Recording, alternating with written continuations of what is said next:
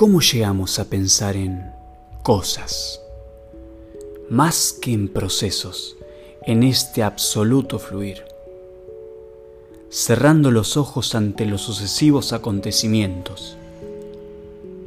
Es una actitud artificial que hace partes en el fluir de los cambios y las llama cosas.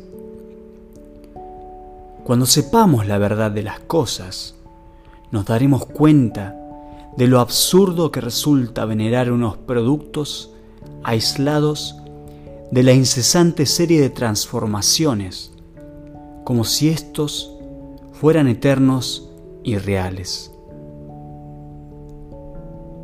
La vida no es ninguna cosa, ni el estado de una cosa, sino un continuo movimiento, un cambio.